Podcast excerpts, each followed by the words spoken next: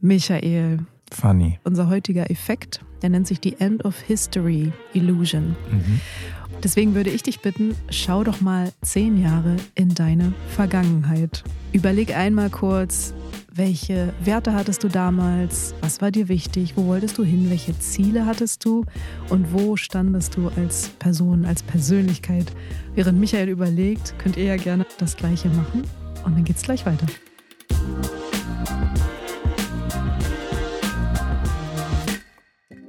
Herzlich willkommen bei Zuhören Karriere machen, dem Podcast, der euch in wenigen Minuten in eurer Karriere voranbringt.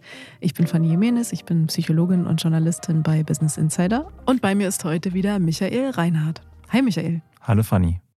Also, ich war damals 24. Ich habe beim Film gearbeitet, so eine Art Regieassistent war ich. Immer zwischen Projekten, habe nur wenige Monate im Jahr gearbeitet, dazwischen sehr viel Sport gemacht, sehr viel Freiheit gehabt, war ein sehr freiheitsliebender Mensch also bin ich eigentlich immer noch, aber damals habe ich auch die Zeit gehabt, um zu reisen, noch viel mehr und um mich ein bisschen mehr auszuleben. Aber ich wusste nicht so wirklich, wo ich hin wollte im Leben. Ich wusste nur beruflich, ich hatte gerade aufgegeben, mit dem Traum Schauspieler zu sein. Aber ich wusste, ich wollte Geschichten erzählen. Regie ist aber auch nicht das Richtige für mich gewesen. Und ansonsten wusste ich nicht viel. Mhm. Würdest du sagen, es war eine große Veränderung von dem Punkt, wo du damals warst, bis heute? Immens. Mhm. Also gerade jetzt in den letzten zwei, drei Jahren ist nochmal wahnsinnig viel passiert. Und ja, das alles hat damit begonnen, dass ich irgendwann den Film hinter mir gelassen habe und in einen regulären Job gewechselt bin. Aber das war eine sehr, sehr große Überwindung, das zu tun. Mhm. Weil ich wusste, ich kann nicht beides gleichzeitig machen. Ich muss eins von beiden wählen.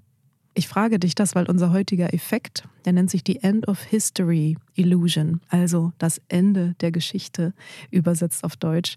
Es ist ein ganz, ganz wunderbarer Effekt, weil er zeigt, wie schlecht Menschen darin sind, die Zukunft vorherzusagen. Und Psychologen ist das natürlich auch früh aufgefallen, die haben sich das angeschaut.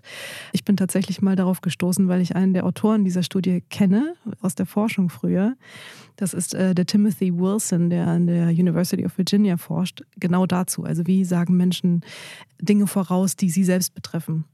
Ja, und er sagt eben, wir sind da leider nicht sehr gut drin. Er hat aber mit zwei Kollegen zusammen 2013 eine Studie durchgeführt, die bis heute ausschlaggebend ist für diesen Namen und für diesen Effekt. Und zwar haben die drei zusammen 19.000 Versuchspersonen oh untersucht. Zum Vergleich, eine normale Studie hat so zwischen 100 bis 300 Probanden, die untersucht werden ungefähr. Also 19.000 ist enorm viel. Ja, und haben sie in zwei Gruppen eingeteilt und haben die eine Gruppe immer gebeten, zehn Jahre in die Vergangenheit zu schauen und einmal zu notieren, wie sehr sie sich in diesen zehn Jahren verändert haben. Also ihre Persönlichkeit, ihre Ziele, ihre Werte, ihre Lebenssituation.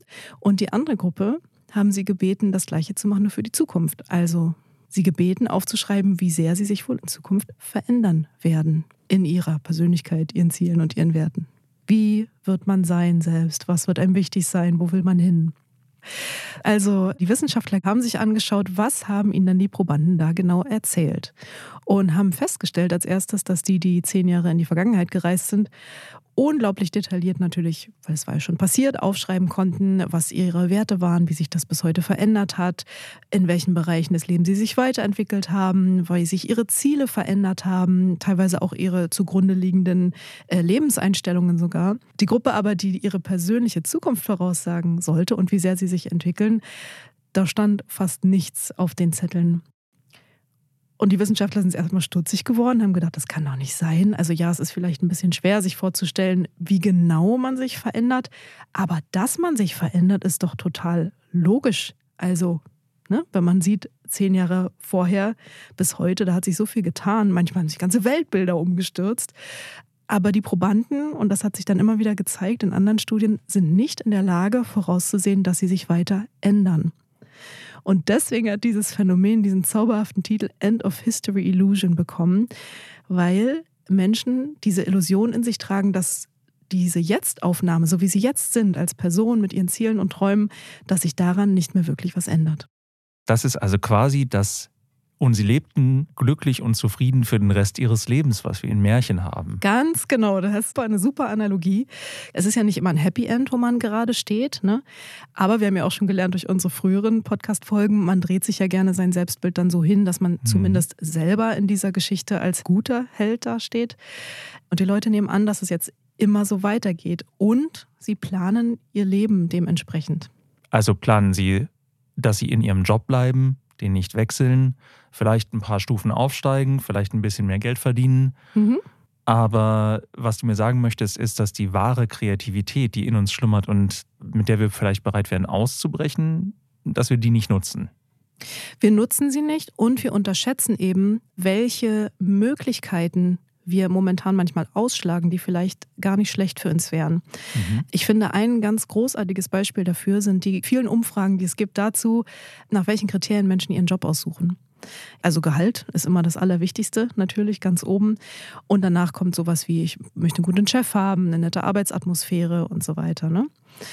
Und das Spannende ist, das hat nämlich eine Studie mit dem Fokus dieses End of History Illusion Effekts äh, herausgefunden, 2015. Das stimmt einfach nicht wenn man Leute fragt, was ist euch wichtig in eurem zukünftigen Job, dann nehmen sie an, dass es wie im jetzigen Job das Gehalt ist. Ne, weil der jetzige Job ist wahrscheinlich dann nicht mehr so attraktiv. Was ihnen aber tatsächlich wichtig ist, in der Rückschau ist was ganz anderes. Das Gehalt spielt immer noch eine Rolle, aber eine sehr viel kleinere. Und wichtig ist zum Beispiel, äh, wie sehr sie selbstständig Entscheidungen treffen dürfen im Job und wie sehr sie das Gefühl haben, anderen zu helfen oder sie unterstützen zu können.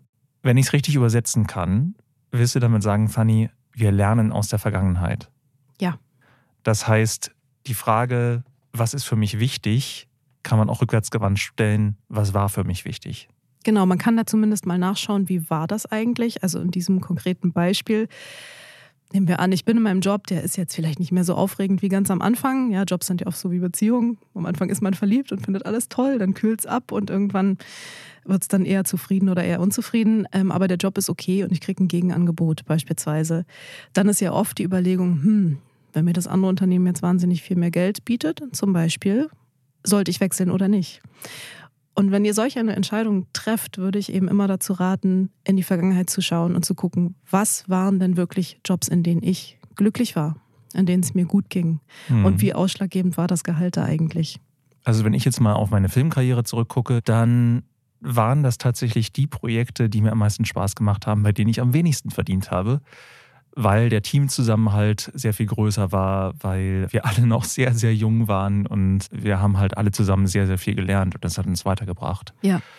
Aber jetzt wechseln ja manche Leute die Karriere eben und da hat man dann keine Erfahrungswerte mehr, auf die man sich verlassen kann. Ja. Was würdest du diesen Leuten raten? Da würde ich euch raten, Menschen zu suchen und mit denen zu sprechen, die das, was ihr erreichen wollt, diese Ziele möglicherweise schon erreicht haben, also die diesen Weg und diese Vergangenheit schon hinter sich haben. Natürlich kann es sein, dass sie andere Werte haben oder andere Vorstellungen von ihrem Leben, aber trotzdem könnt ihr was lernen aus ihren Erzählungen.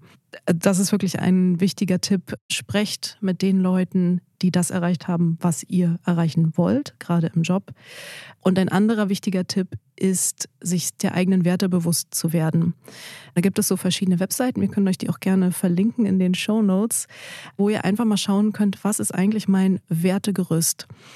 Auch das kann sich ändern. Es ist aber eine relativ robuste Sache, die mit eurer Persönlichkeit eng verknüpft ist.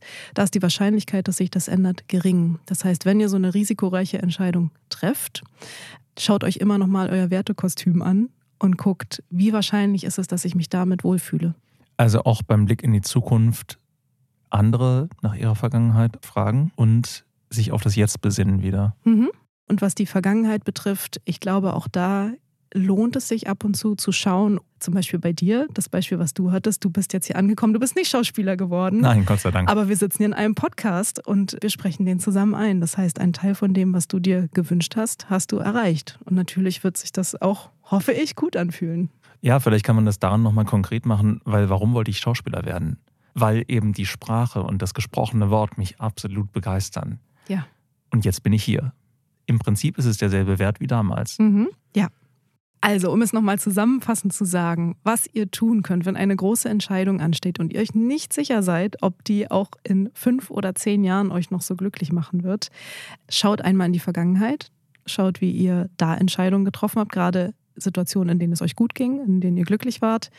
Schaut einmal euch eure Werte an. Wie gesagt, wir verlinken euch das in den Show Notes. Und fragt andere Menschen. Die sehen euch manchmal sehr viel klarer als ihr selbst. Oder schaut einfach gerne mal auf businessinsider.de vorbei. Das Probeabo für einen Monat kostet übrigens nur einen Euro und dann könnt ihr so tolle Texte lesen, wie zum Beispiel, wie man überhaupt herausfindet, was man eigentlich beruflich machen möchte. Danke fürs Zuhören. Abonniert unseren Podcast, nicht vergessen. Und, und bis zum nächsten Mal. Bis bald.